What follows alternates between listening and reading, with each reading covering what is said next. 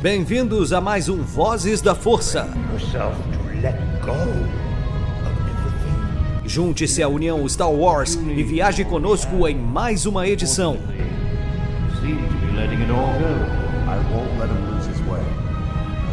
Seja também a fagulha que manterá a chama de Star Wars acesa por muitos anos.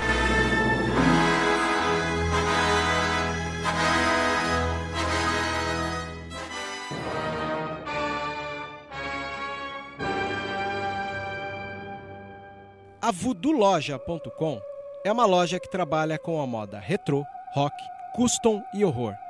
São 11 anos da cena alternativa. Se você não conhece, visita lá. Tem no Instagram Voodoo Loja, uma das melhores lojas e parceira nossa. Isso é rock and roll puro.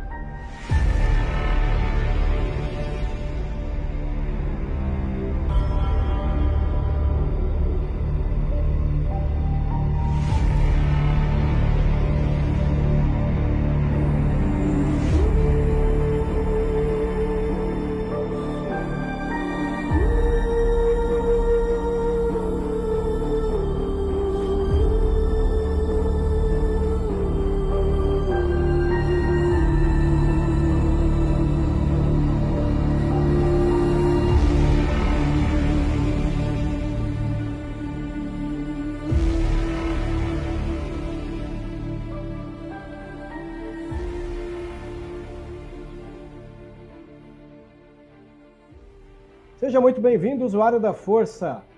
Mais uma edição de Vozes da Força. E é uma edição que, olha, vou dizer, me arrepia aqui de pensar que a gente trouxe um convidado de honra para nós. Chamamos o Bruno, do podcast DunaCast. E nesse momento em que chega aos cinemas do mundo inteiro Duna pelos olhos de Denis Villeneuve, agora a gente pode traçar aqui um especialista de área, os pontos em comum da saga de Star Wars e Duna. Vamos receber o nosso querido Bruno. Seja bem-vindo, Bruno.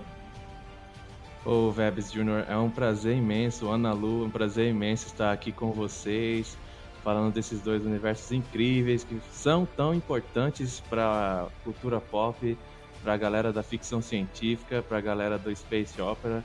É um prazer imenso atender ao convite de vocês e estar aqui falando desses mundos convergentes aí. Muito bom. E agora, para completar aqui a, a, nossa casinha, a minha querida editora, pauteira e quebra galho de todos os, os sites possíveis que ela participa, Ana Lu. Bem-vinda, Ana Lu. Oi, gente, tudo bom? Ana Lu aqui. É muito legal estar aqui com o Bruno do DunaCast para falar de Duna, que é uma coisa que eu gosto muito também. Então a gente vai falar um pouco das semelhanças com Star Wars, porque existem bastante. E vamos colocar o que parece, o que não parece. Foi plágio?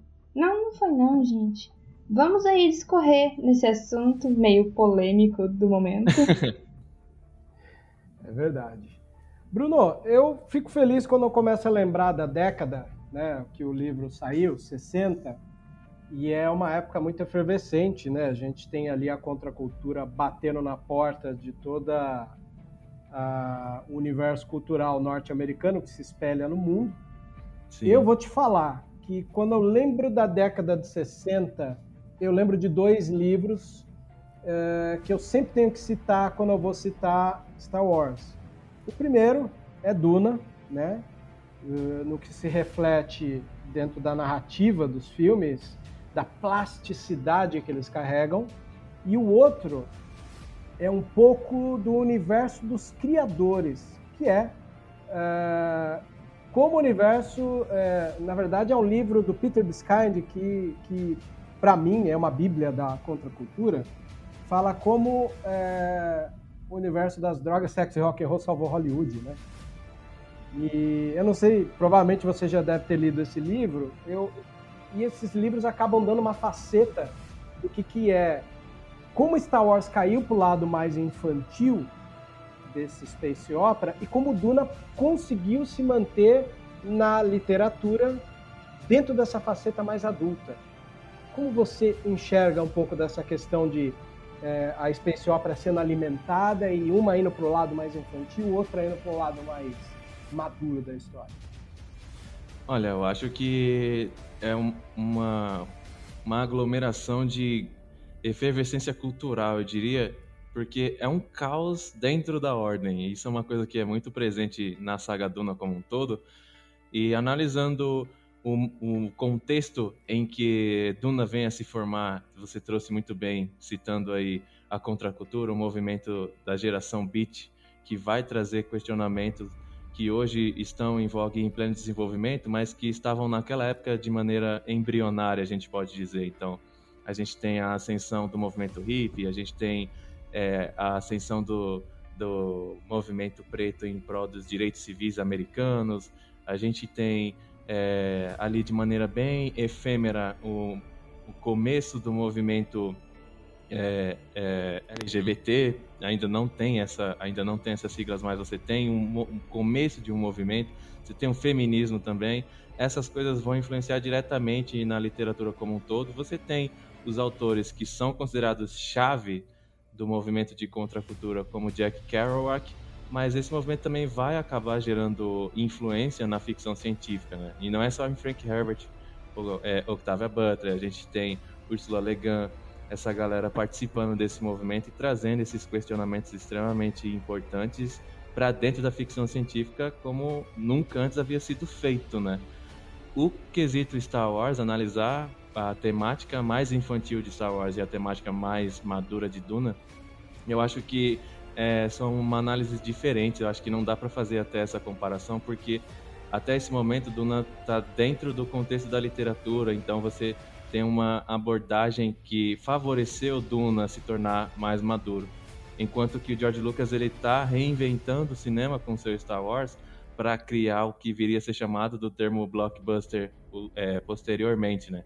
Então você tem um cinema norte-americano que está em decadência, já é, analisando que antes de Star Wars, um pouco antes, você tinha ali os faroestes que se aglomeravam no cinema, as produções de faroeste, e aí a galera é, gostava muito de analisar e assistir obras que é, iam muito para esse tempo que a gente vê no Red Dead Redemption, né? Esse grande jogo aí de videogame que vai analisar a disputa a transição, né, da criação do que é os Estados Unidos da América até o fim, a modernização, a tecnologia chegando e trazendo o fim do Velho Oeste. Então, era uma época que gerava muito, é, atiçava muito o imaginário da galera e alimentou o cinema norte-americano durante muito tempo.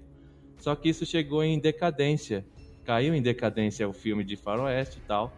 E aí você vem a renovação do, do cinema industrial norte-americano com o, o George Lucas trazendo o seu Star Wars, né? Então, a tema, a, a, os, o contexto é diferente, sabe? O contexto literário envolvendo o Frank Herbert e a construção de Duna é um pouco diferente do contexto cinematográfico que os Estados Unidos estavam passando e que ajudaram o George Lucas a reinventar um conceito de cinema comercial, né? Então, eu acho que mais ou menos entender as diferenças entre os contextos dá para partir para você entender de fato do que se forma a obra Star Wars e a obra do Duna, né? Verdade, tanto que parando para pensar um pouco, na hora que você me cita a efervescência dos movimentos, eu me lembrei como, já que eu citei o livro do Biskind, como alguns, alguns símbolos foram ressignificados em um filme como, por exemplo, Easy Rider, né? o Easy Rider do, do Dennis Hopper, ele é um, um filme árido, né? a gente tem muito essa, essa presença da aridez em alguns filmes, e os cavalos foram trocados por motocicleta, onde os protagonistas jogam o relógio fora em prol de uma busca por algo que a estrada pode lhes trazer, que é uma coisa muito presente, né, nessas obras, Sim. né, como, por exemplo, é, como eu posso dizer, boa parte do começo dos anos 80 foi refletir nesses cineastas da nova Hollywood. Igual você falou, esse esgotamento do brilhantismo do faroeste, é, ele foi dosado por grandes diretores. Aí a gente tem o Wes Craven, a gente tem o Spielberg, o Lucas, que foi o mais lúdico de todos. Sim. E às vezes a gente tem que parar para pensar o quanto é, teria sido Duna se tivesse parado nas mãos do Alejandro Jodorowsky, conforme a gente assiste no documentário é, Jodorowsky's Dune, que é uma doideira total e é uma representação nítida de contracultura pelas escolhas que ele tinha de Moebius para desenhar, Pink Floyd para tocar trilha sonora, Orson Welles para atuar, né? Então eu imagino como é, esse quadro que você apresentou, ele ameaçou ter algumas obras icônicas que infelizmente precisaram demorar. Obviamente a gente vai ter ali um Duna numa tentativa do Lynch sem sucesso porque o estúdio meteu muito a mão e a gente foi ter de 65 o livro, é isso? 1965? Exatamente. É, culminando em 2021, um filme que a gente esperou tanto para sair, né? Exatamente. E aí quando você fala também do feminismo, eu me lembro de uma das coisas que inclusive no DunaCast brilhantemente gosta de ressaltar, é o quanto uma obra de ficção científica deu espaço para o matriarcado. Né? Quando a gente fala do espaço de sci-fi, eu me lembro como junta dentro de, de, desse nicho um, um, uma linha de fãs reacionárias que não faz sentido, né? Inclusive, Sim. uma companheira minha, coordenadora do, do, programa de doutorado, a Laura Canepa, ela fala, meu, eu não entendo o povo do sci-fi namorar com reacionarismo. Assim. Ele é distópico, né, por natureza.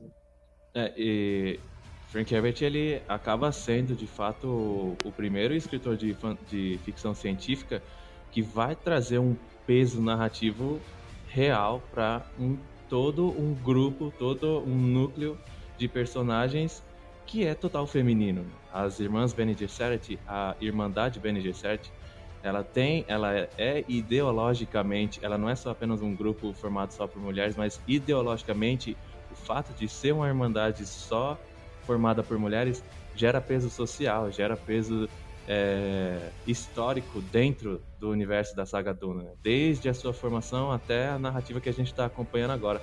Os desdobramentos que acontecem na saga Duna, em muitos se dão por conta do, do embate que é assim é, angustiante, eu diria, do patriarcado com o matriarcado, porque você tem uma sociedade que se pauta em um, em um patriarcado muito é, gélido, fascistoide, eu diria, até porque o Império a gente está trazendo um contexto político que se pauta numa ideia de controle, se pauta numa ideia de, de nobreza monárquica imperial que procura controlar todas as sociedades, ingessa a mobilização social.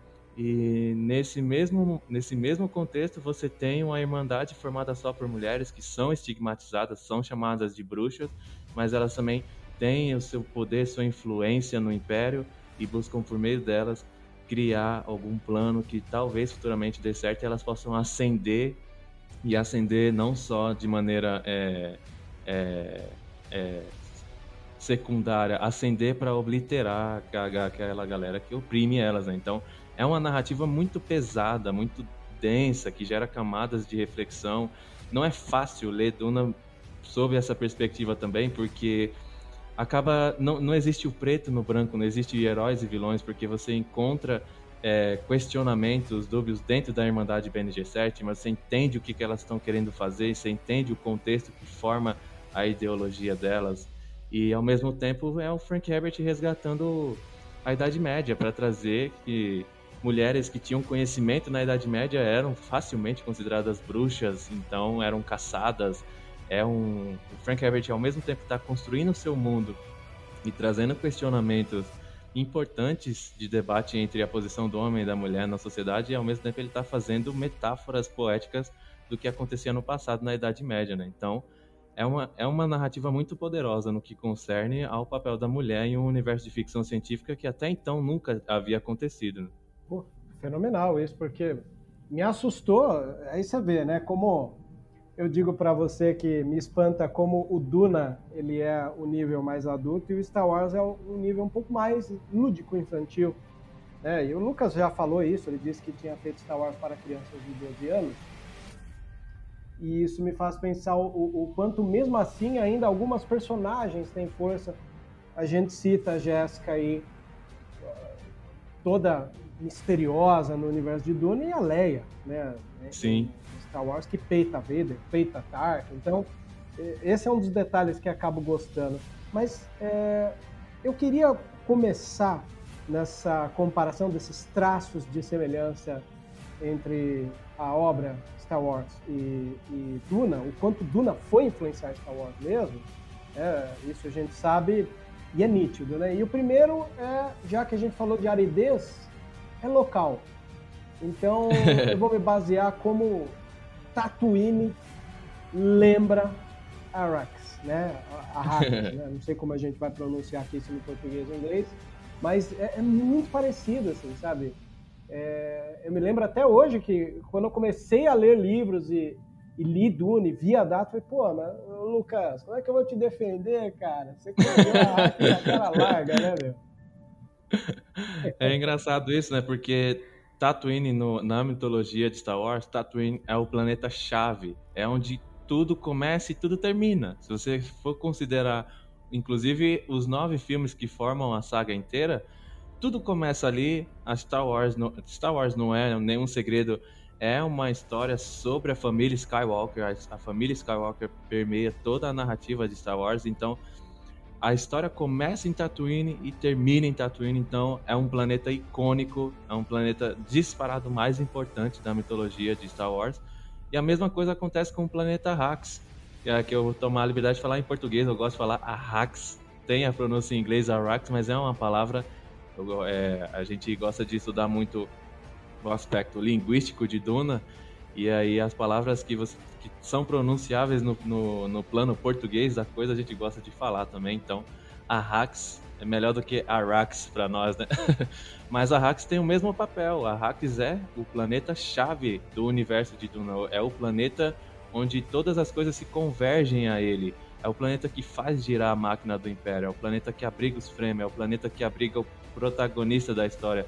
O começo, o primeiro excerto e os capítulos de Duna começam com pequenas frases que abrem os capítulos, né? E aí uma, uma frase extremamente marcante de, do primeiro excerto de Duna fala que apesar de Poe ter nascido, apesar do Muad'Dib ter nascido em Caladan, não se engane, o planeta dele é Arrakis. Então, é óbvio, a gente faz a ligação direta com a família Skywalker, que a família do a planeta da família Skywalker é Tatooine, né?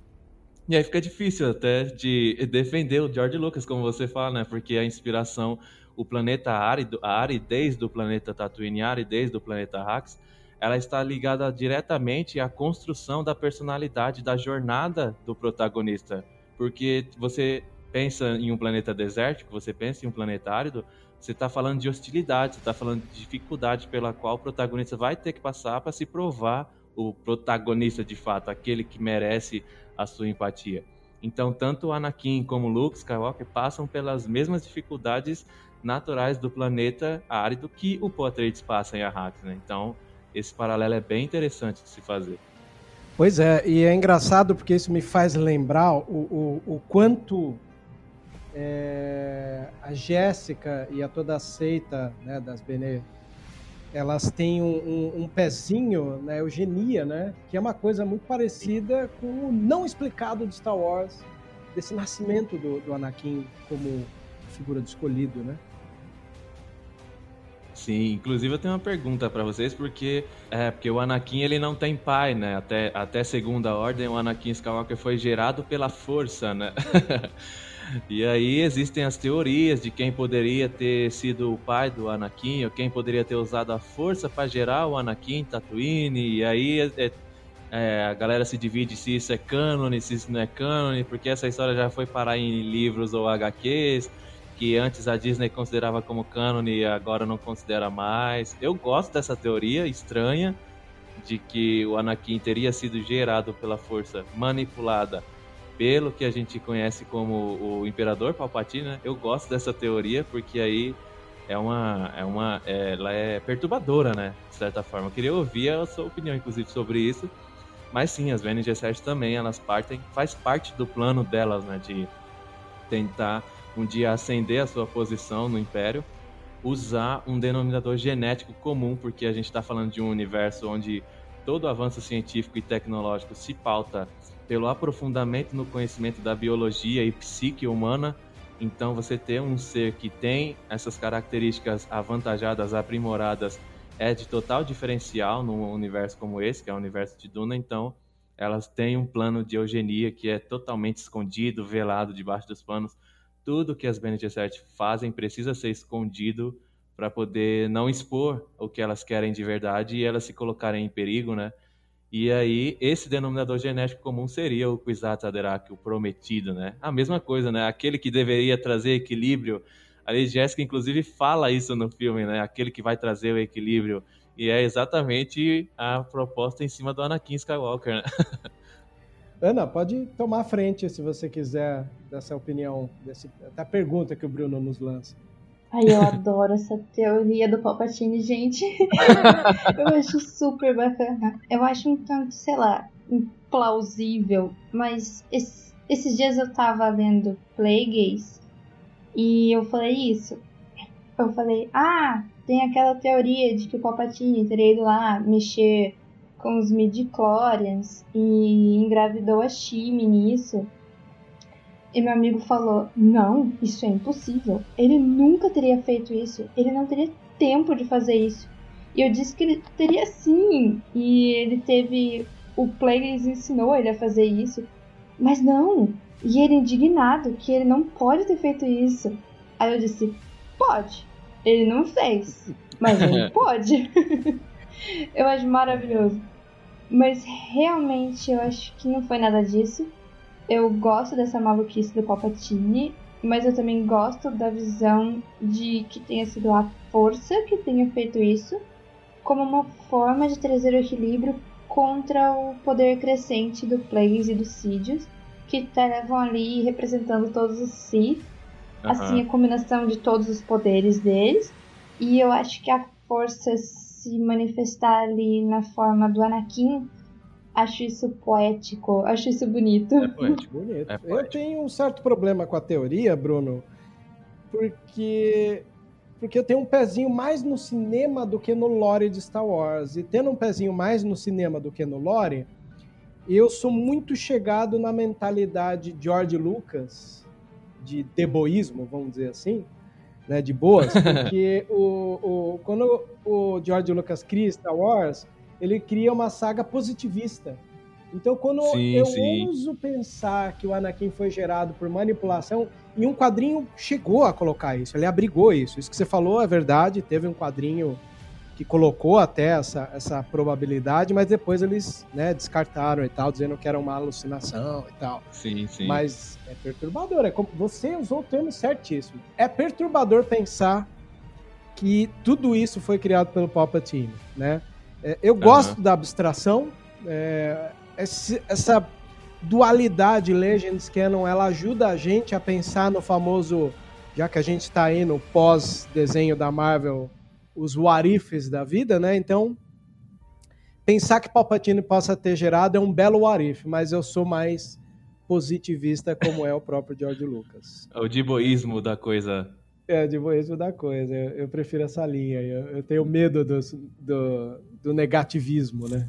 A gente tá numa carga negativa do mundo ultimamente. Pensar pela né? construção né, do universo de Star Wars mesmo, é, é. é, bem melhor você imaginar, que nem a Ana Lu falou mesmo, a força de fato gerou o Anakin e por meio da trajetória dele gerar esse equilíbrio, né? Eu acho que o equilíbrio quem traz mesmo é até o Luke, né? Porque o Luke vai vir a causar essa disrupção no, no Anakin, no, porque o Anakin ele é uma na trajetória de vida dele ele atravessou a, a, vida inteira dele nessa dualidade sem saber quem ele era de verdade. Só no fim, por causa do Luke, ele descobre de fato a sua essência, né? Então acho que o Anakin ele é um veículo para trazer o Luke para a história e por isso ele é o cara que traz o equilíbrio. Então acho que dentro da visão de construtivismo mitológico, poético que o George Lucas colocou em Star Wars é mais bonito mesmo, é mais de boísmo. Esse de boísmo é legal de imaginar, da força criando o Anakin.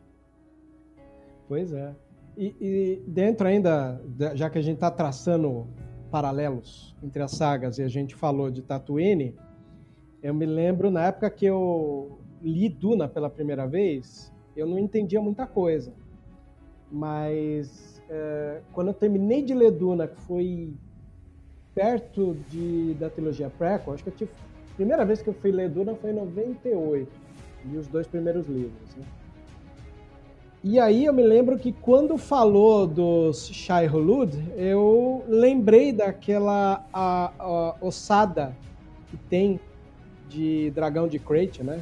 Na, no deserto de Tatooine, no primeiro filme de 77.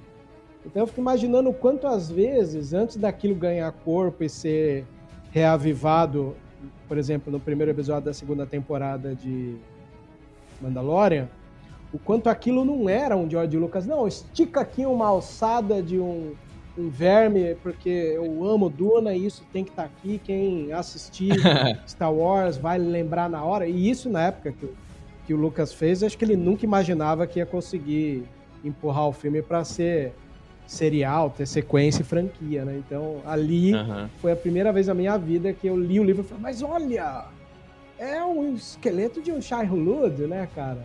Uhum. E depois ele vai lá, chega no Retorno de Jedi, quando o negócio virou franquia mesmo, ele joga um Sarlacc lá, né, meu?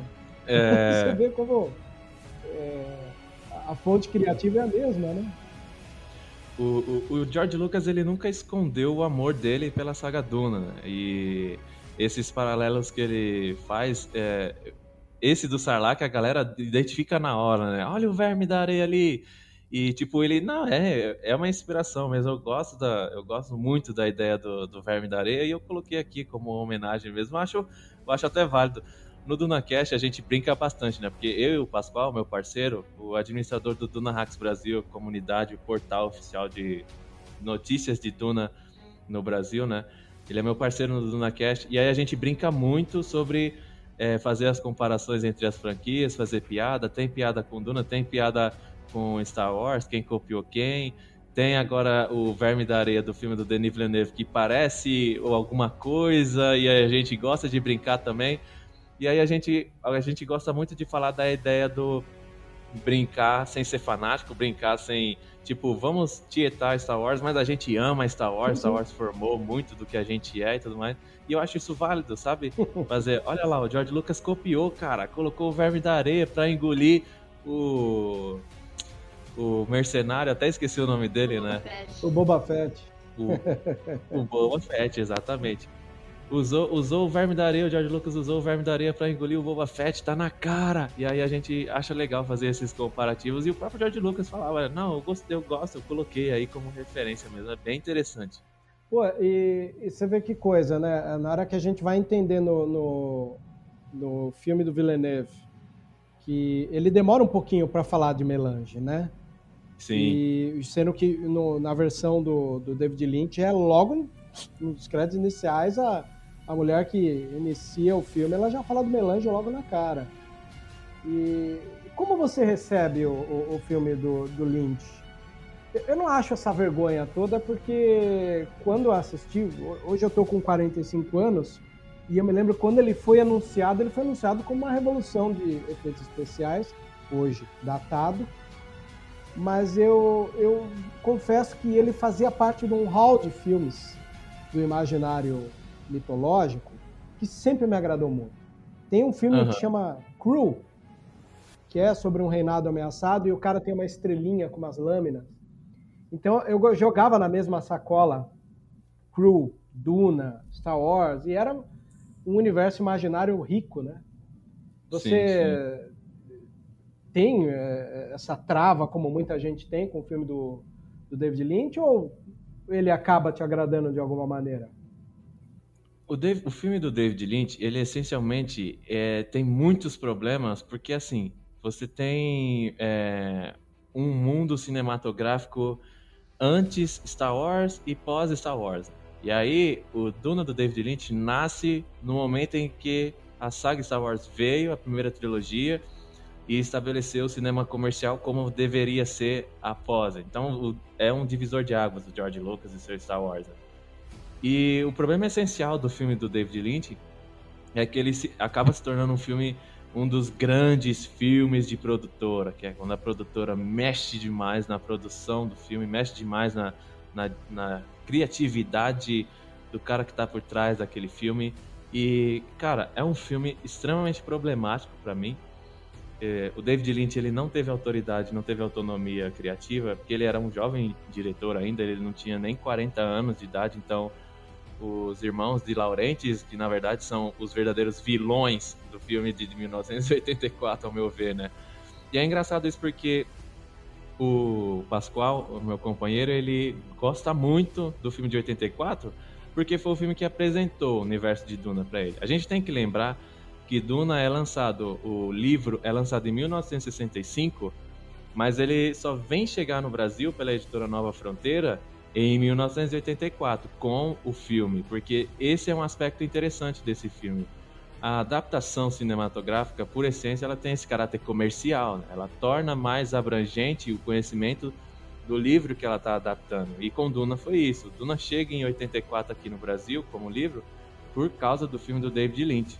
Mas a qualidade, a, a má qualidade do filme e o apelo comercial que também não aconteceu, o filme foi um fracasso de crítica, faz com que é, o universo de fãs de Duna também acaba sendo impactado. Né? Então, e quando falando do filme em si, quando eu falo que não gosto do filme, a galera tende a achar que eu não gosto por causa dos efeitos visuais e não, é, não tem nada a ver com isso. Você tem um Blade Runner em 1982 que é épico, é incrível, dirigido pelo, pelo Ridley Scott. E você tem e os efeitos visuais são são bem é, humildes. A gente está falando de uma época que não tinha os recursos que a gente tem hoje, né? Eu fico muito chateado com a construção de roteiro. E aí a construção de roteiro, do, a construção de mundo do Duna do David Lynch, ela é muito é, aquém do que o livro está mostrando. Você tem um povo Fremen que tem uma diversidade étnica muito forte, voltada ao povo árabe, ao povo preto, africano, como a gente desenvolve no DunaCast com muitos detalhes. E você chega no filme e você tem fremens caucasianos, fremens escandinavos. Não faz o menor sentido isso no povo oprimido do, deserto, que era uma coisa que é peça-chave da compreensão do universo de Duna e que não foi passada para o filme. Você tem uma estrutura de roteiro que é, tentou copiar o que se desenvolve no livro e não fica fluido. O cinema é diferente do livro e aí você tem isso se é, impactando de uma maneira extremamente negativa no desenvolvimento do enredo do filme. Então, é, você tem um Paul Atreides que é dito do começo ao fim do livro como um herói, como se ele fosse o Aragorn do Senhor dos Anéis, sem erros e tudo mais. E quem leu Duna, quem leu a saga Duna, sabe muito bem dos questionamentos da moral e ética envolvendo a persona do Paul Atreides. Tem uma frase extremamente inteligente, extremamente forte envolve, é, sobre Poa Trades, que é falado os erros de Poa Trades significam os erros da humanidade. Então, o ele desenvolve um estudo antropológico usando a persona do Poa Trades como consequência de características sociais e históricas extremamente equivocadas da humanidade e que permitem convulsões sociais, permitem caos e permitem recorrentes mortes em massa da humanidade. Então, não é um herói incólume, não é um herói brilhante, não é o Aragorn de Senhor dos Anéis e o Paul Atreides do filme de 84 faz chover no fim do filme, sabe? então é, é uma disrupção do material base que até hoje me assusta quando eu paro para pensar nesse filme, sabe? Então, por diversos motivos, construção de roteiro, opções de construção de mundo. E aí eu não vou crucificar aqui o David Lynch somente, né? Eu crucifico mais, na verdade, os de Laurentiis, porque eles precisavam de um Duna comercial. E o Duna comercial vai contra a essência filosófica do livro, e é por isso que eu, de certa forma, chego a abominar o filme de 1984. Apesar que eu sei que tem muita gente que gosta, porque sim, conheceu o universo de Duna através dele e tudo mais. É verdade. E, é, isso às vezes me faz lembrar o quanto eu achava, por exemplo, que o Watchman de Alan Moore não tinha como ser adaptado para cinema, né? E o, uhum. o Snyder embora seja um diretor questionável, até que me convenceu, mesmo que ele tenha mudado o final.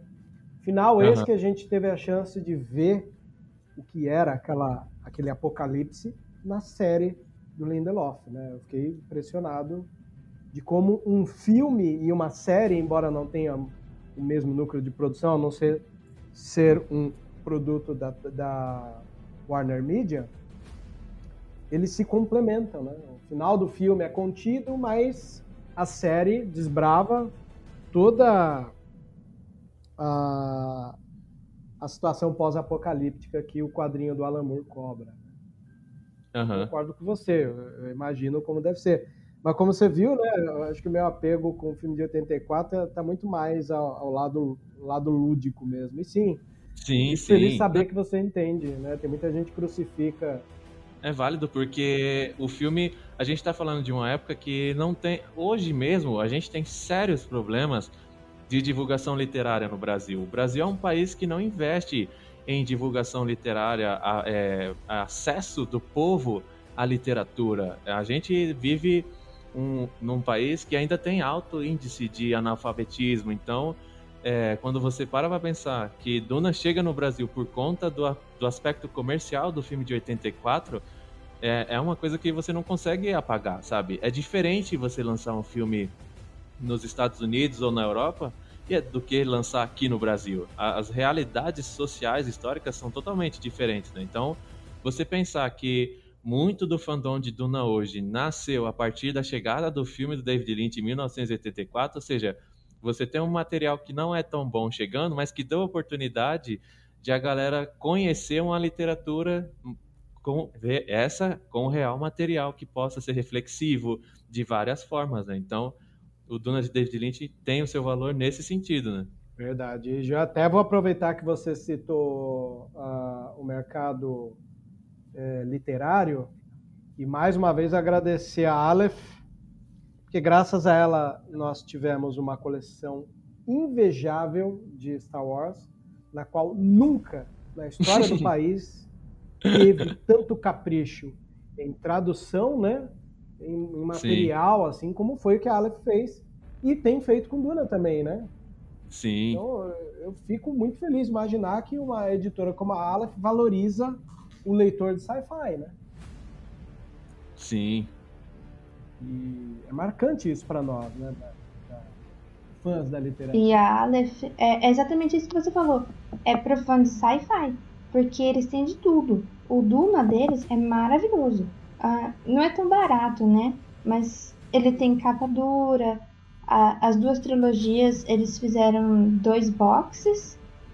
É, o box também é durinho, vem escrito primeira trilogia, segunda trilogia, e vem um mapa e uma bolsa em cada uma. Sim. E além do Star Wars que estava com eles, eles têm o Isaac Asimov e são lindos. Eu tenho a fundação deles. Nossa, é maravilhoso. É, vem com a ilustração dentro, capa dura, com aquela tirinha de tecido, sabe? para marcar onde você tá lendo. Eu acho que a Aleph é uma das editoras que mais capricha aqui no Brasil, então, nossa, eu fiquei muito Sim. triste quando Star Wars saiu da mão deles. Pois é. E também complemento com os livros do Philip K. Dick, né? Que são um dos meus escritores favoritos. A gente teve a gente teve a honra de receber o Adriano Fromer, né, que é o diretor executivo da editora Aleph, em um episódio do DunaCast, ele contou como é que foi a história da publicação da saga Duna. Ajudou a gente a contar essa história, né? E a gente também contou um pouco da história da própria editora Aleph em si, né? Como ela se transformou no verdadeiro bastião da ficção científica no Brasil, porque hoje a Aleph é uma editora focada em ficção científica, não nasceu assim. E aí realmente é uma luta, porque é um gênero de nicho e o apego que a editora Aleph tem com livros de ficção científica para o leitor de ficção científica é do jeito que vocês descreveram mesmo. É diferenciado um livro de ficção científica da editora Aleph. Verdade. Eu, eu, a gente teve o prazer de falar com. Na época era o Daniel Lameira, que eu ouvi rumores que capaz que volte, não sei, e o Lucas, né, que a gente foi convidado pela Campus Party, pelo site da Sociedade Jedi, a falar sobre Star Wars. Na hora que eles chamaram a gente, a gente chamou o Daniel. Daniel, você quer vir com a Aleph, dividir esse painel com a gente, falar dos lançamentos de Star Wars? Ele foi, gente, foi uma, da, foram uma das noites mais interessantes que o site da Sociedade Jedi teve para falar de ficção científica. Mas voltando aqui na nossa pauta, Incrível. que está muito boa, né, a gente está aqui se empolgando toda hora.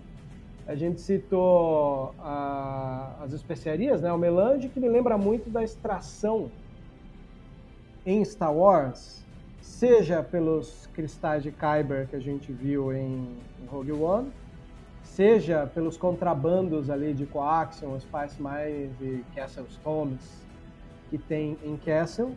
Então é engraçado imaginar que esses filmes mostram como quem está no domínio vai tirar todos os recursos de um planeta até que não sobre nada e o planeta fique igual um bagaço. Né? E isso, Aham. de uma visão político-social, é incrível colocar em filmes de ficção científica. Não sei como você vê isso, Bruno, se você quiser complementar algo disso. Sim, essa parte da narrativa, o Frank Herbert ele faz uma, uma alusão direta ao contexto do Oriente Médio. A especiaria, nessa metáfora, é o petróleo. né? E aí você tem as populações do Oriente Médio que acabam sendo oprimidas pelas grandes potências que vão lá explorar, extrair o petróleo e não necessariamente se preocupam com a saúde socioambiental, com a saúde social dos povos que estão ali no Oriente Médio. Né? Então, dentro de toda a construção de mundo que tem outros elementos, não é somente essa metáfora que o Frank Herbert faz, mas ela também está presente, você tem uma discussão social trazida para dentro da ficção científica, que é algo novo também, do o Frank Herbert, trazendo a ideia do- da especiaria, do melange, ser uma metáfora ao petróleo. E aí você vê isso inspirar o Star Wars, né? Porque você tem de novo essa questão da, daquela galera que está em potência buscando fazer exatamente o que você falou, exploração de recursos naturais de planetas que estão sob seu domínio, e você vê descrição das populações locais sofrendo com isso também. O próprio planeta, planeta Tatooine, a questão do, da, do, do Anakin e da sua mãe serem escravos e essa é uma, é uma descrição que está totalmente ligada ao contexto social do planeta Tatooine e que é trazida de uma forma de inspiração do que o Frank Herbert acabou discutindo em Duna, né, através do povo Fremen, através dos povos oprimidos pelos Harkonnen, pelo, pela, pelos Atreides, pelas grandes casas nobres, né? Ou seja, é uma discussão social que foi inspirada na realidade, trazida para dentro da ficção científica por Frank Herbert e que naturalmente inspirou também o George Lucas a implementar esse tipo de discussão, esse tipo de reflexão de maneiras diferentes para dentro de Star Wars. né? Muito bom. Ana, alguma coisa? Tá tão completo, né? É, tá tão completo. Mas é, esse negócio de extração dos recursos naturais, eu acho que é uma coisa tão presente em Star Wars. É, eu acho que eu posso dar 3 mil exemplos aqui pra vocês. Tem o livro do Plagueis, falando sobre o plasma em Naboo. Ah, o livro Um Novo Amanhecer, do Kanan da Hera, que tem uma lua rica em mineral, que eles quase destroem. Agora na Alta República tem Ryloth removendo Glitterstein, que é uma droga que inclusive uma Twi'lek acaba sendo transformada em escrava nessa, nesse rolê todo. Então eu acho assim que esse tema ele é muito abordado, primeiro pelo George Lucas e depois na saga, né? Foi levado ao extremo com um monte de exemplos, principalmente no, no universo expandido. E é uma coisa muito duna. Que a gente teve o livro vindo primeiro e teve Fundação também, que lá tem um outro império ainda. E é um tema extremamente presente na ficção científica, né? Traz todo esse lado político que muita gente não quer ver, mas, cara, se você quer uma obra de ficção científica completa, ela tem que ter política. E a de Star Wars e Duna são muito bem feitas, eu acho que são muito bem trabalhadas. Com certeza, com certeza. E é política exploratória, né? A, a gente tem uma galera, Bruno, que é negacionista, às vezes, no fandom de Star Wars. Falam que não pode misturar Star Wars com política, que é muito esquisito, porque se você parte do pressuposto que o nome do, do- do- da saga é Guerra nas Estrelas, se existe uma palavra guerra, a gente subentende que tem política no meio, né? Sim, com certeza. faz guerra sem política. Não, com certeza. E eu, um dos aspectos que eu gosto muito do Vingança do Sith é porque ele vai tratar é, a, a, a, trilogia prequela, a trilogia do Anakin, ela é muito criticada por vários aspectos e a gente pode falar aqui os aspectos negativos dela.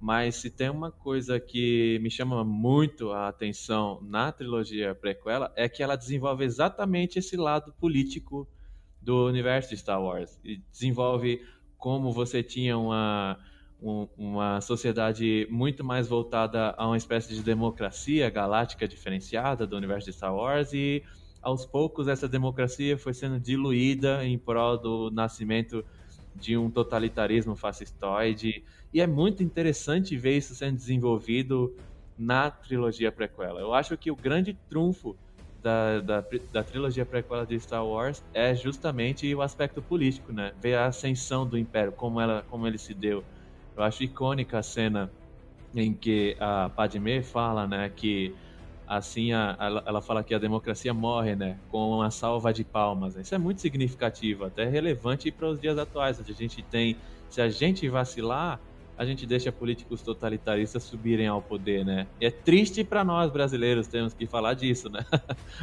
triste demais. É, é complicado porque estamos sentindo na pele, não tem nem o que dizer. e já que a gente está falando sobre isso, nada mais justo que a gente falar sobre a presença de um imperador. Comenta para nós, Bruno, como é que é esse imperador em Duna? É uma, é uma figura. É engraçado porque, assim, o Star Wars, a trilogia clássica, você tem o imperador em imagem no Império Contra-Ataca, mas você só vai conhecer ele no desfecho do Retorno de Jedi. E no primeiro filme você só ouve falar dele, se é que ouve. Ele ainda é uma figura muito obscura, né? Enquanto aqui, para nós em Duna, a gente tem o Barão como o rosto do Imperador, né? Mas Sim. há uma presença do Imperador. Então eu queria que você comentasse um pouco disso. Isso é interessante também, esse ponto que você trouxe, e vou citar ele daqui a pouco, mas falando da estrutura de ficção científica com essa existência é, a escala, a escala da ficção científica, a escala épica da ficção científica, ela vai ser alterada primeiro por Isaac Asimov. Ele é o primeiro cara que vai pensar o, vai imaginar um universo futurista onde você tem uma sociedade humana galáctica, ser humano partindo da Terra para povoar outros planetas e se expandir ao longo da galáxia Via Láctea. Ele é o primeiro escritor de ficção científica que vai ter essa escala amplificada, essa escala épica de ficção científica. Porque até então, antes de Isaac Asimov, você tinha questões muito voltadas ao terreno, questões muito voltadas à invasão alienígena, ao imaginário do que como é que é a vida fora do planeta Terra. O avanço da ciência traz cada vez mais informações sobre os planetas que formam o sistema solar. E se tem novos planetas no sistema solar, a gente tem cada vez mais informações sobre ele, você começa a trazer uma ficção científica que imagina como seriam as, os povos desses, desses outros planetas. Será que existem pessoas? Será que existem seres nesses outros planetas? O grande ponto de virada disso a gente tem o Guerra dos Mundos trazendo uma questão de invasão alienígena. Então, você tem a ficção científica antes de Asimov era muito pautada nesse aspecto propriamente dito, do imaginário de como é que é a vida fora da Terra ou a invasão da Terra como é que seria o contato de seres humanos com alienígenas. E aí você vem Asimov trazendo o contexto da tecnologia, o avanço tecnológico se torna uma matéria importante que vai influenciar na ficção científica. E aí você vê Isaac Asimov trazendo o contexto de robótica e tudo mais. E aí ele vem a expandir a escala, imaginando pela primeira vez como seria um império, uma expansão humana na galáxia em forma de governo imperial. E nesse aspecto, isso influenciou diretamente Duna, porque Duna também vai partir dessa premissa de imaginar o ser humano espalhado, a raça humana espalhada pela galáxia, em uma forma de política social pautada pelo Império, né? E aí, voltando ao que você está falando sobre a característica, as, as similaridades entre o Imperador Padishah Shaddam IV, Corrino, que é o Imperador do universo do, do, do Império de Duna, e o Imperador Palpatine, você tem uma narrativa parecida realmente, porque o imperador Shaddam IV, ele não aparece. Você sabe que ele existe, mas a história começa e ele não aparece. E ele está agindo ele faz parte do engodo dos Harkonnen para destruir os Atreides. Ele envia suas tropas pessoais, os Sardaukar, ou os Stormtroopers Star Wars, inspirados no Sardaukar, para ajudar os Harkonnen a destruir os Atreides. Então, o Imperador Padishah Shaddam IV está presente na narrativa inteira, mas ele só vem aparecer lá no final do livro, no livro Duna. E aí a gente tem a personificação da linhagem do Imperador através dos Excertos, porque a princesa Irulan, que é filha dele, que inclusive é a personagem que abre o filme do David Lynch, fazendo a narração, é a filha do imperador, aquela mulher. Ela está presente ali, não diretamente ativa na narrativa, mas ela está igual ao pai. Ela está ali, ó, circundando a narrativa, e assim como o pai, ela aparece só no final. Da mesma forma como o Palpatine, que é o imperador, ele está agindo através do Darth Vader, que é o grande vilão, e ele só vem aparecer bem depois que a gente já tem estabelecido, o fã de Star Wars já sabe que existe o Império, já tem os rebeldes, quando tudo já está bem estabelecido, eis que Palpatine mostra sua cara. É uma similaridade interessante essa dos imperadores que ficam ocultos e depois eles aparecem. É, dá até uma impressão que é um pouco da nossa imersão como uma figura que acompanha a narrativa ao lado dos rebeldes ou ao lado, ao lado dos Fremen, né? Porque é, você tem uma visão de um povo sofrido e oprimido, né? é, pela, pela política que, que, tem, né, da política opressora que, que rege a galáxia, e você vai se infiltrando nisso até chegar no topo desse império para poder encarar esse grande vilão. Então, isso é uma das coisas que ambos, ambas obras têm e eu sou muito chegado que essa demora para a verdadeira face da maldade mostrar a sua face. E você até com, comentou aqui, né, do, do, de todos os, os, soldados de Sardaukar lembrarem, né, o, os Stormtroopers, e, e, é bem verdade, né, essa coisa da indumentária de uma cor só, da presença militar que chega, né, isso chama muita atenção.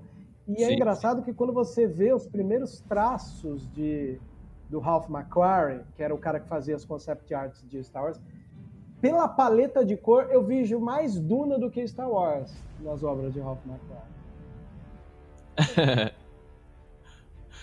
é interessante. A gente gosta, nós fãs de Star Wars, a gente gosta até de brincar, né, com o Ben Kenobi, o Obi-Wan, quando ele fala, ele vê lá as marcas de tiro, né, do, dos Stormtroopers. E aí o Luke fala: O que, que foi isso aqui? Aí ele: Somente um tipo de soldado tem tamanha precisão. Os Stormtroopers. Ou seja, eles são concebidos para ser a tropa de elite do Império, né? Os Stormtroopers. A, a inspiração tá ali com os Sardaukar, que são a tropa especial do Imperador, né? Mas é, é, é uma piada interna que o Obi-Wan não é bem assim, né? com o tempo a gente vai ver que os Stormtroopers não era tudo isso no tiro, né? É verdade. é uma piada interna que cai que nem uma luva mesmo, né? A melhor representação dessa piada foi no Mandalorian, que os dois Stormtroopers estão sentados nas speeders, né? Aí um tenta atirar na latinha lá, erra, ah, erra de novo, erra é. outra vez. Aí o outro olha tipo, como você é ruim. E ele vai e erra também. Você fala, meu Deus.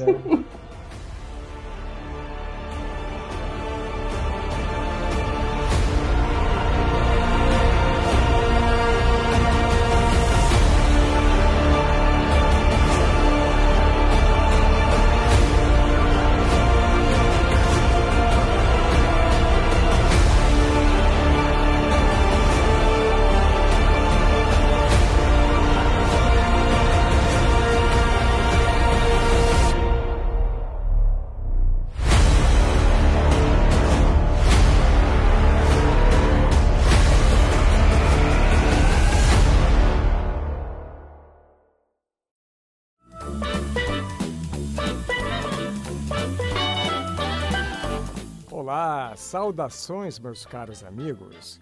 Enquanto Anakin e Ahsoka saem em missão, juntem-se a mim para tomar um drink e ouvir mais uma edição do Vozes da Força.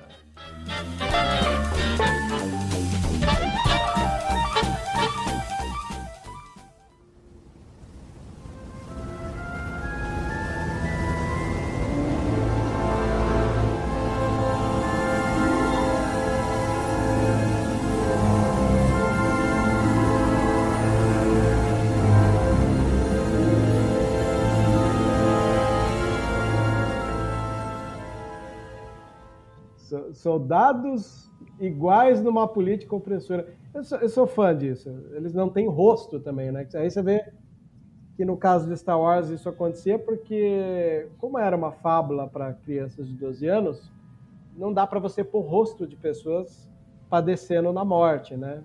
Então você Sim. coloca todos iguais ali. Que é um, um significado diferente para o Duna, né? O Duna, a presença Sim. de um forte exército que sem rosto ela te intimida, ao contrário de Star Wars, que com o tempo foi virando uma piada interna. Né? É porque, é porque tanto, tanto nos Stormtroopers como no Sardaukar existe a ideia de estipar a identidade do soldado. Os Stormtroopers não têm vida social, os Stormtroopers não têm identidade individual. Eles servem ao propósito de servir ao imperador. Eles não têm vida pessoal. É mesma, essa inspiração é tirada direta do Sardaukar, só que no caso do Sardaukar é de um jeito muito mais perturbador, porque eles são tidos desde crianças é, como escravos, eles passam por treinamento físico extremamente exaustivo para se tornarem é, extremamente bestiais, eles passam por lavagem cerebral, até que chega ao ponto de é, não existir mais o, um ser humano ali, existe um soldado Sardaukar, existe alguém que tem um código de barras, existe um ser fanático que também tem, tem o, o fanatismo, o imperador, a casa correndo, acaba se tornando os deuses que devem ser cegamente seguidos pelos Sardaukar. Então, é, nas duas obras tem essa figura de tirar, acabar com a identidade do soldado para que você só tenha uma máquina de matar a seu serviço. Inclusive, eu acho que a, os Stormtroopers da nova trilogia, eles ainda são mais inspirados no Sardaukar do que na antiga, porque na antiga você tem eles como clones, né, do, do Jungle Fett, e na nova trilogia a, a origem dos Stormtroopers é exatamente igual às do Sardaukar. Eles passam por lavagem cerebral, passam por escravidão, passam por treinamento físico exaustivo, e aí a gente tem na figura do Finn a disrupção, né? Ele é o cara que consegue é, driblar a lavagem cerebral e sair do, do, do, dos Stormtroopers, né? Então, é, é, uma ligação direta ali, uma inspiração direta. Os Stormtroopers é, são um espelho, um reflexo dos soldados Sardaukar. Mais leves, né? Porque os Sardaukar, pelo amor, não dá para colocar no Star Wars verdade. como os Sardaukar quem... são em Duna. Como são em Duna, é verdade. E é legal porque, para quem está assistindo ali pela primeira vez os dois universos e, e quiser saber um pouco essa leve pincelada de Sardaukar em Stormtroopers, você vai ver no desenho Rebels, né? Que é lá em Rebels que você vai ver o treinamento dos Stormtroopers. Uh, nesse desenho que acabou agora, o The Bad Batch, você vai ver essa transição de clones para soldados do Império. Então, é bem interessante imaginar o quanto o legado ainda permanece de Duna em Star Wars. E já que você citou Obi-Wan, me lembro que o Obi-Wan, quando ele mostra o poder dele para o Luke, são contra os Stormtroopers, de esses não são os androides que você procura, que me lembra muito o poder da Jéssica e das Bene Gesserit. Né? a conversa mental e, e, a, o mind trick, né? Tá aí mais uma situação aí, cara de um focinho de outro, né? Bom, para responder essa sua pergunta, eu tenho que partir para a origem ideológica e científica da Irmandade Bene Gesserit, porque assim, a Irmandade Bene Gesserit, os estudos que elas vão fazer, é muito pautado para o aprofundamento do conhecimento da biologia e psique humana, então elas acabaram desenvolvendo ao longo de milhares e milhares de anos de doutrina científica um autoconhecimento enzimático, por exemplo, ou seja, elas têm um controle absoluto sobre como funcionam as suas células, as células do seu corpo, a maneira como elas manipulam as células do seu corpo. Elas também desenvolveram um autoconhecimento de gestalt, ou seja, controle do consciente de pensamentos para desenvolver comportamentos específicos relacionados à interpretação do que acontece no entorno do seu presente.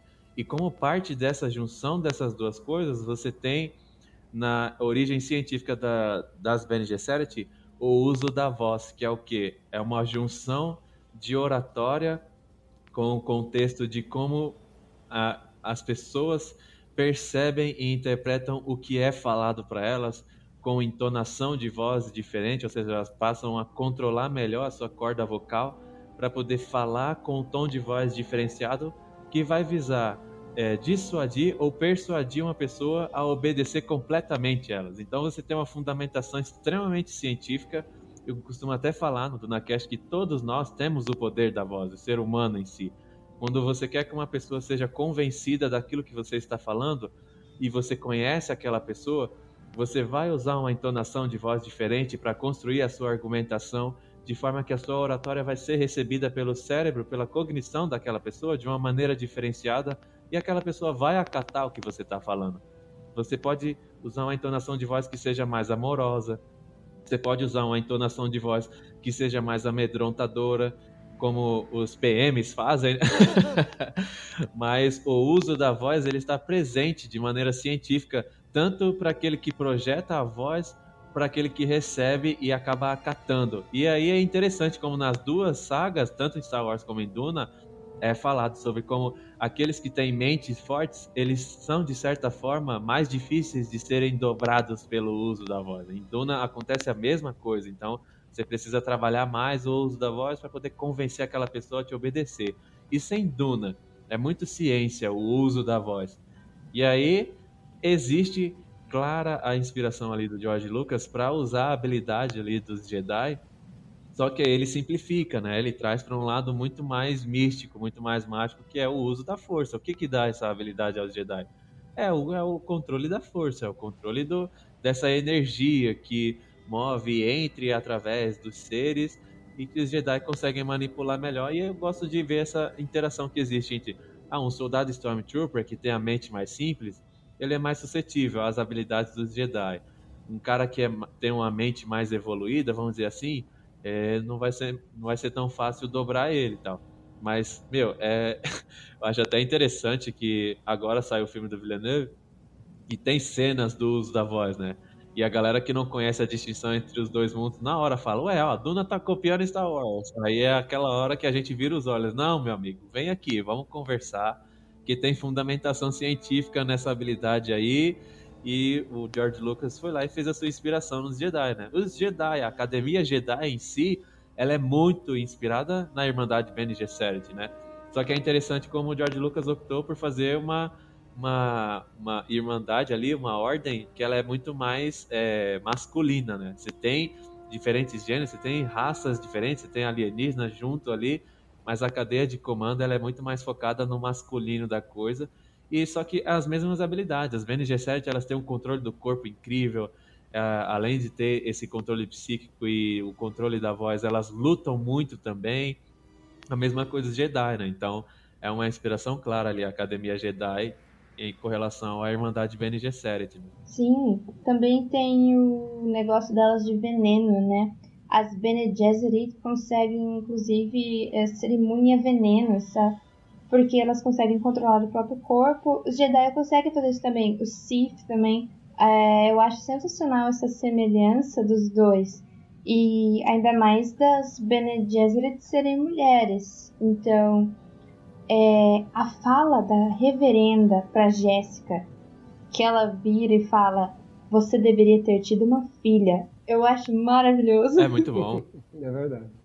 Não, e, e, isso, esse lance delas conseguirem beber veneno, poder administrar esse veneno sem que esse veneno traga um mal ao seu organismo, o lance do controle dos sexos que a, das crianças que elas vão dar à luz, se dá ao profundo conhecimento de controle enzimático que elas desenvolveram ao longo de milhares de anos. Né? Elas conhecem cada célula do seu corpo.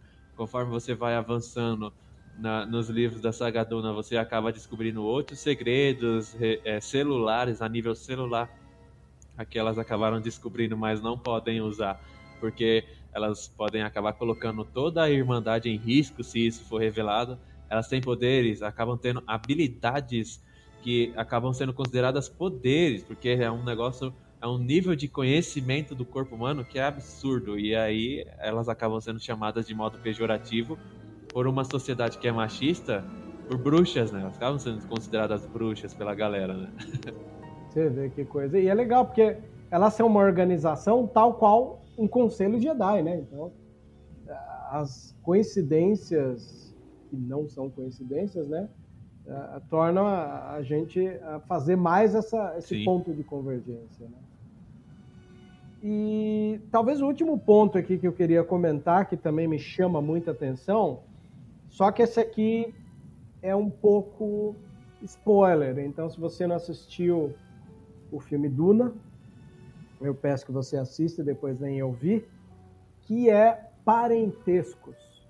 Principalmente com a frase icônica de Império Contra-Ataca, quando o Vader fala para Luke na Cidade das Nuvens que ele é o pai, nós também temos isso, né, Bruno, dentro da, da saga Duna, o, o, a, a, descoberta que o Paul Atreides ah, tem, não é? sim. Isso, inclusive, nas leituras coletivas de Duna que a gente organiza, a galera sempre fica em choque quando se depara com essa revelação.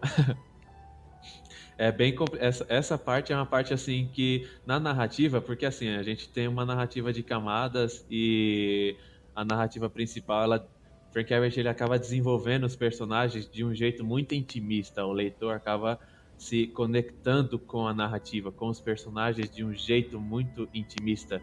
E aí, conforme a gente vai avançando a narrativa e acompanhando a trajetória dessa galera, a trajetória do Paul Atreides, a trajetória da Lady Jessica, quando ocorre a grande revelação né, de quem é o pai de Lady Jessica, de quem é o avô do Paul Atreides, é um choque é um choque tão grande quanto o que acontece é, em Star Wars, quando o Darth Vader revela para o Luke que é o pai de Luke Skywalker. Então, é, é nesse momento em que a, os conceitos se misturam, né? Porque o Luke ele fica em negação, porque a gente está falando do antagonista, a gente está falando do grande vilão.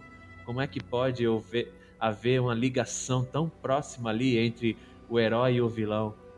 E aí em Duna você tem bem parecido essa mesma coisa. A gente tem duas forças que estão dividindo a atenção do leitor na, na narrativa, os Harkonnen pelo Barão Vladimir Harkonnen, que é nefasto, que é um vilão criado para ser nefasto, porque faz parte da armadilha narrativa e ideológica que o Frank Herbert está construindo para fazer o leitor se afeiçoar aos Atreides, gostar dos Atreides e seguir a trajetória torcendo pelos Atreides, e aí ele começa ele mesmo quebrar essa armadilha depois que o leitor já está engajado na sua leitura. Ele usa esse ponto mais superficial da narrativa, que é o parentesco dos personagens, para depois começar a desenvolver os níveis de camada de reflexão moral e ética um pouco mais profunda, né? Dividir o que é bem e mal, talvez não seja a coisa mais certa a se fazer, o maniqueísmo talvez não exista de verdade. E aí porque talvez Atreides e Harkonnen sejam a mesma coisa no fim das contas. Né? Então é, é um paralelo interessante que gera o choque narrativo tanto no livro Duna como no filme de Star Wars. Então, unir herói e vilão, unir os antagonistas da narrativa em uma família só, com certeza foi uma coisa que, que deixou o George Lucas arrepiado e ele quis trazer, né, a saga Duna, para o seu Star Wars, né? Verdade. Isso ficou bem nítido, a questão influência, influenciado e a obra. Hoje em dia Sim. tudo é na base de homenagem, né? A gente brinca, a gente tem essa piada interna quando tem a liberdade. Fala, oh, você copiou, hein? Copiou naquela larga. A gente sabe o quanto, né? Esse universo de influências, ele perpetua as pessoas procurarem Sim. as raízes, né? Uma coisa que eu digo muito, às vezes, quando estou em lives de Star Wars, é o quanto o fandom seria menos tóxico se ele procurasse as obras que influenciaram o George Lucas Sim. a fazer Star Wars, né? Porque ele ia entender o que é Hammer com os filmes de horror, ia entender o que era a contracultura, ia entender é, o momento do escândalo de Watergate, que foi uma das coisas que mais ajudou o Lucas a querer colocar e insuflar, insuflar política na saga e, e chegar na sua segunda trilogia prequel, colocar de uma maneira muito mais gritante a, a presença de política. Né? Eu sinto falta disso. E vou dizer para você, assim, embora a gente está aqui traçando um paralelismo, né? pode falar. Só trazendo uma coisa interessante que é, eu acho lindo que existe tanto em Duna como em Star Wars.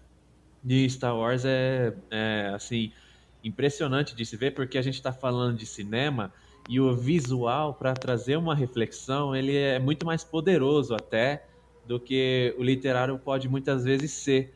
E aí, Star Wars, é, tanto em Star Wars como em Duna, existe muito aquela ideia de que a natureza ela é caórdica, é a mistura do caos e a ordem. E aí você vê uma tentativa, viu uma tentativa é, obtusa de se impor uma ordem ao caos. Isso acontece tanto em Duna como em Star Wars. E quando você vai para Star Wars, você vê que quando você parte para analisar o Império, você vê aquela coisa monocromática, é tudo muito limpo, é, é tudo ser humano, não tem espaço para os alienígenas no Império. É como se é uma tentativa de uniformizar, uma tentativa de padronizar a existência no universo que o Império tenta impor, né? E aí você vai para os rebeldes, você vê aquela diversidade, você vê aquele caos, você vê aquela coisa muito pautada no, na natureza em si. É por isso que é, é, você acaba se afeiçoando mais à rebelião, porque ela faz parte disso, de você. Não existe tentativa de padronizar a existência humana, seja ela padrão de conhecimento, seja ela por padrão por gênero, padrão por raça, por cor, por etnia, por, por religião. E aí, quando você tenta fazer essa padronização, você naturalmente está criando caos, você está criando é, é, catástrofes sociais. E aí, as duas obras trabalham muito isso. E toda tentativa de ordenar o caos existencial, ela é obtusa no fim das contas. E eu acho isso interessantíssimo, que eu acho que a maior inspiração, e eu acho que é uma inspiração benéfica para a reflexão do que é o ser humano nesse pequeno planetinha, nessa gigantesca galáxia, eu acho que é isso. É, é uma grande mensagem que em prol da vida, né? A vida pela vida, que tanto Duna como Star Wars lindamente trazem, né? Poxa, isso dá até para colocar um traçar um paralelo não só de Star Wars com Duna, mas com a filmografia do próprio Villeneuve, né? Eu acredito que quando o Villeneuve vai lá e faz a chegada em 2016, 2017, ele sela ali a entrada para o mundo de sci-fi que propi iria é, pro propiciar para ele é, herdar a continuação de Blade Runner. E graças a Deus, depois que acabou Blade Runner, já havia sido declarado ele como diretor de Duna. Eu senti que a saga estaria em boas mãos. Até a Ana me perguntou agora se havia confirmação ou não da continuação dos filmes.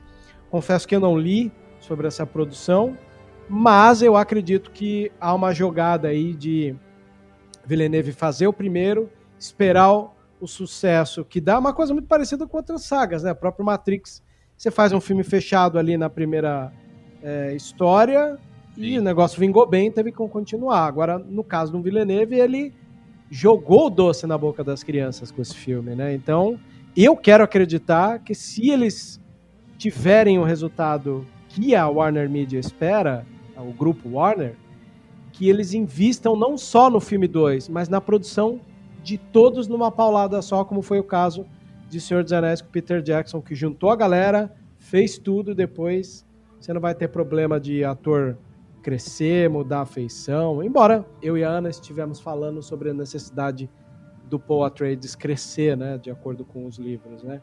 Mas aí no caso da produção seria interessante, né, continuar essa obra o quanto antes e o quanto melhor tudo junto numa paulada só. Você não acha, Bruno? Com certeza. Existem várias informações aí acerca disso, porque até o momento, é claro, esses dados vão ser atualizados até aqui, mas Duna custou 165 milhões fora o marketing. Né? Então, até o momento, Duna já conseguiu arrecadar 220 milhões ao redor do mundo, tendo essa, essa proposta de publicação direto no HBO Max, no serviço de streaming simultâneo, e tendo o filme vazado em HD na internet com torrent. Então, é um. E sem falar que a gente está ainda em pandemia. Então, a gente fica imaginando quanto esse filme arrecadaria se não tivesse o problema da pandemia assolando o mundo. Então, é um filme diferenciado, é um filme que traz uma proposta cinematográfica diferenciada e que vai se consolidar, Duna vai se consolidar como uma das maiores obras de ficção científica da história. Quando sair a parte 2 e tiver esse fechamento da história, as pessoas vão olhar em perspectiva, porque sem ter nem lançado a parte 2 para fechar essa obra, a galera tá com vontade de ver, tá querendo assistir. Que, que filme é esse? Que história diferente é essa? inspirou tanta história que veio depois, inspirou Star Wars, inspirou Game of Thrones, inspirou Matrix, como assim? O que está acontecendo? As pessoas querem saber, estão curiosas para ver. E aí o CEO da Warner Bros. Já deu algumas dicas de produção da parte 2, ainda não foi batido o martelo. Eu acho que eles estão esperando mais duas semanas aí para ver como é que o filme vai se comportar nos cinemas, na China principalmente. Na China a gente recentemente teve é, fechamento de algumas províncias por causa do, da alta de casos de Covid, principalmente em Pequim. Então a gente está tendo que viver ainda essa cruzada contra a Covid, vai e volta as ondas. E é óbvio que eles estão esperando ver como é que vai acontecer para poder bater o martelo. Mas já dá para dizer que é praticamente certo que a parte 2 vai ser produzida assim. Com relação ao envelhecimento do personagem, isso é interessante de se analisar porque o que, é que acontece? O Timothée Chalamet tem 25 anos de idade e ele foi contratado, para mim, uma escolha perfeita. Não existe nenhum outro ator que poderia interpretar o Paul porque como o próprio Denis Villeneuve fala, o Timothée Chalamet ele tem uma expressão, ele parece que viveu muitas vidas, ele parece que tem uma experiência gigantesca, ao mesmo tempo que aspecto físico muito jovial, muito jovem. Ele tem uma cara de uma pessoa muito jovem. E essa mistura de aspectos é o que faz o Paul Atreides.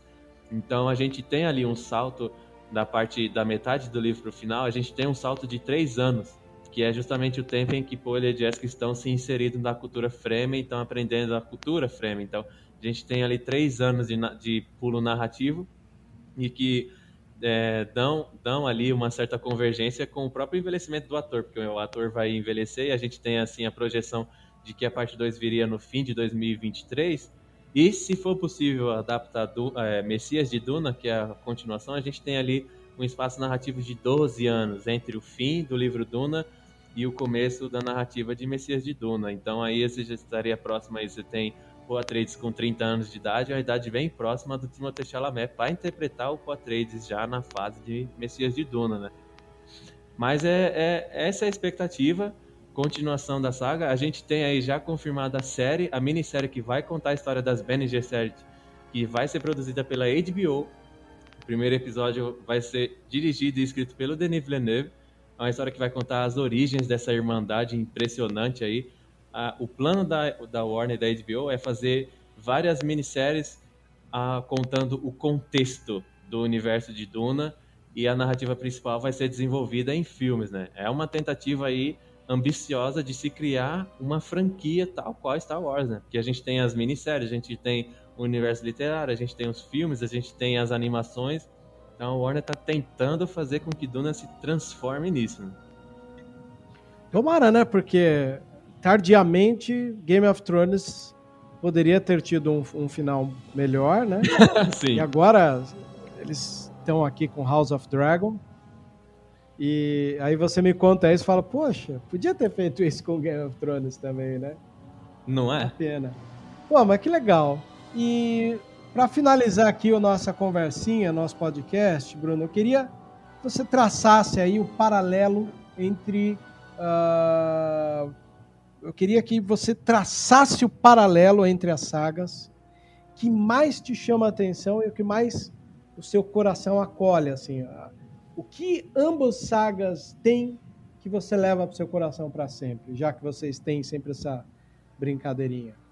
Ah, eu acho que esse, esse lance de fazer a dualidade entre a ordem e o caos é uma questão ideológica que está presente nas duas sagas e eu acho que é o que mais me chama a atenção. Eu acho que é o grande valor de Star Wars, né? Porque Star Wars sendo é, uma obra cinematográfica que vai trazer essa é, dentro dos personagens do Luke Skywalker e do Anakin Skywalker, que vai se tornar Darth Vader, a personificação né, da, dos contextos que vão entrar em choque na narrativa, né, o Império e os rebeldes, eu acho que ideologicamente falando é o caos existencial e a ordem, a tentativa de ordenar a existência. Eu acho que essa inspiração que o George Lucas traz de Duna para dentro da sua da sua narrativa cinematográfica é de fato o grande valor, está acima do que do que ele coloca como bem e mal, na verdade, porque essa essa questão ideológica ela carrega ela é carregada por, pela nossa antropologia, pela construção do que a gente tem de sociedade, pela construção histórica que formou tudo que a gente tem hoje. são sociedades tentando impor sua noção de existência sobre as outras, que elas consideram inferior, tentando trazer ordem, tentando trazer domesticação, tentando trazer colonização. Essa é a nossa história, esse é o nosso mundo. E ver que essa discussão é trazida para Star Wars por, por intermédio da inspiração do George Lucas em Duna, eu acho que esse é o maior valor. Eu acho que essa discussão que tem é, convergente entre Duna e Star Wars e que eu adoro refletir, adoro conversar sobre. E eu me emociono demais quando o, o Yoda fala pro Luke Skywalker em The Last Jedi que o fracasso é o melhor professor, porque não é fácil você viver em um mundo em que existem essas forças oponentes de consideração da natureza. Não é fácil. Você tenta ver a sociedade com bons olhos e você trabalha para poder é, alimentar essa humanidade e aí você fracassa e é difícil lidar com esse fracasso, mas aí você tem a personificação de personagens incríveis como Yoda, como Luke Skywalker, como a Leia, que por si só é uma personagem disruptiva, por ser uma grande, por ser uma mulher protagonista em uma obra cinematográfica de grande porte, tal qual Tenente Uhura em Star Trek, a primeira mulher preta que ganha papel de destaque em ficção científica, então é disrupção, é olhar para o outro lado da humanidade, é olhar com otimismo para a humanidade, sabe? E resistência, de fato, resistência, rebeldia contra aqueles que querem colocar a ordem, contra aqueles que querem impor sua visão é, elitista sobre a sua. É o que a gente vive na realidade e é o que está acima da luta de bem e mal, do branco e do preto de Star Wars, que eu acho assim o, o bem mais valioso dessa saga incrível. Poxa, legal que você fala disso, que eu me lembro até de como Nietzsche por exemplo, não conseguia acreditar na existência de um Deus no mundo onde o homem quer sobrepujar o outro homem. Né? Então, é, para a gente traçar paralelos entre outros escritores, outros livros, outros pensadores, não é difícil, é. principalmente é. no mundo atual que a gente vive. Né? Eu, eu, eu fico extremamente é, pesado assim quando penso na nossa realidade. Mas graças a Deus, obras como como Duna tem alertado, né, as pessoas, principalmente do campo de cultura pop, o quanto às vezes elas podem estar do lado errado da história e ainda tem a chance de trocar o seu lado. Exatamente. Bruno, eu queria agradecer profundamente você ter participado aqui com a gente. Foi sensacional o papo. Acho que o fato de você ser fã de Star Wars também fluiu de uma maneira que vai deixar o podcast deslumbrante. E só te agradeço do fundo do coração por ter aceito o convite. Vebs Júnior, Ana Lu, é um prazer imenso estar aqui com vocês.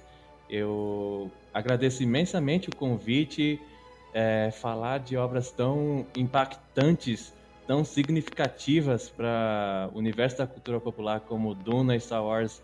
É um prazer imenso, é indescritível na verdade, porque falando até de um contexto, nós que somos fãs de ficção científica, o que George Lucas fez foi revolucionário, porque é com o advento de Star Wars, é com o sucesso de Star Wars que você tem as narrativas de ficção científica em geral, tanto cinema como literatura, trazidas para o mainstream, a importância da ficção científica, a importância da ficção especulativa. Então, são obras que vão traçar é, diversas formas de reflexão, diversas formas de você olhar essas obras e trazer para discussões interessantes como a que a gente teve aqui hoje, rica, cheia de significado, cheia de esferas de pensamento. É um prazer imenso estar aqui hoje. Realmente foi uma experiência gravar esse episódio de podcast com vocês. Muito obrigado de novo pelo convite. Opa, a gente fica lisonjeado. Ana, alguma coisa que queira com complementar? Eu só queria dizer que eu adorei participar, eu adorei ouvir o Bruno. Bruno, você fala muito bem e eu vou sair daqui e vou procurar o DunaCast imediatamente. Porque eu adorei e eu adoro Duna. Eu estou para ler a segunda trilogia, porque eu acabei de ganhar. E, cara, eu só queria imergir de novo nesse, nesse universo depois do filme. Eu acho que você sabe, acendeu de novo a luzinha assim, meu Deus, de terminar, você precisa ler o resto. E eu queria também recomendar para todo mundo, se você gosta de Star Wars, se você gosta principalmente desse aspecto mais adulto e político de Star Wars, leia Duna. Vá ver o filme sim, mas leia Duna porque é um prato cheio. Com certeza, realmente. E muito obrigado aí por ir procurar o DunaCast. Opa, a gente é um prazer. E aproveita aí, fala aí dos seus espaços virtuais, do seu parceiro e o seu, Bruno, para os ouvintes te procurarem. Galera, o DunaCast está disponível em todas as redes sociais, Instagram, Facebook, Telegram, temos grupo no Discord. Vocês podem é, seguir a gente, mandar e-mails no dunacast.gmail.com. A gente lê as mensagens de vocês nos episódios do DunaCast. Você pode ouvir o DunaCast no Spotify, no Apple Podcast, no Google Podcasts, no Player FM, no Anchor e em outras plataformas de agregadores. Você pode baixar o DunaCast no, no Mediafire, ouvir no YouTube, no canal do Duna Hacks Brasil. DunaCast sempre tem um episódio novo, todas as sextas-feiras a gente analisa detalhadamente cada capítulo do livro Duna e também temos episódios onde a gente analisa o universo de Duna como um todo. A gente traz todos os aspectos dessa saga com convidados que amam o universo de Duna. É um prazer fazer esse trabalho que é primoroso, é um trabalho difícil, é um trabalho complicado que eu e meu parceiro Pascoal Naive desenvolvemos. Duna Hacks Brasil, comunidade oficial de Duna, a principal, a que mais agrega fãs e notícias do portal de Duna no Brasil. Está também no Facebook, no Telegram, no Instagram, no Twitter e sigam a gente, ouçam o DunaCast, assistam o filme, leiam Duna, assistam Star Wars, brinquem e amem as duas sagas, que é o que é o mais importante no fim do dia. Tamo junto, precisando da gente aqui, seja de mim, seja da Ana, só chamar que estamos à disposição. Opa, dois beleza? Fremen disponíveis para o exército de Moadib. aí sim. Dois Fremen. Né? Esse é o que eu mais me identifico, é isso aí. Esse podcast foi produzido por Web Júnior, montado pela Ana Lu. A equipe ainda pode contar com o JP e a Nath Zama do Vozes Delas. Obviamente, o Cícero faz as nossas artes visuais e o Tiago é nosso pauteiro da emergência. Vozes da Força agradece você, ouvinte, que a força esteja com você.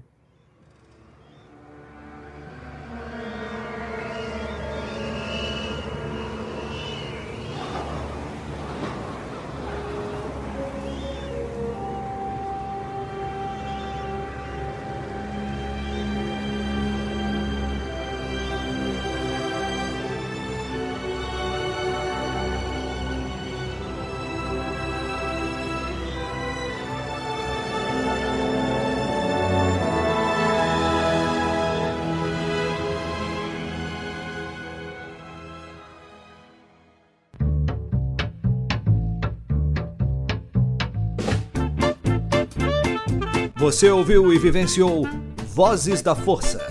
Por hoje é só. E que a força esteja com você sempre. Aqui é o comandante Paul Dameron desligando.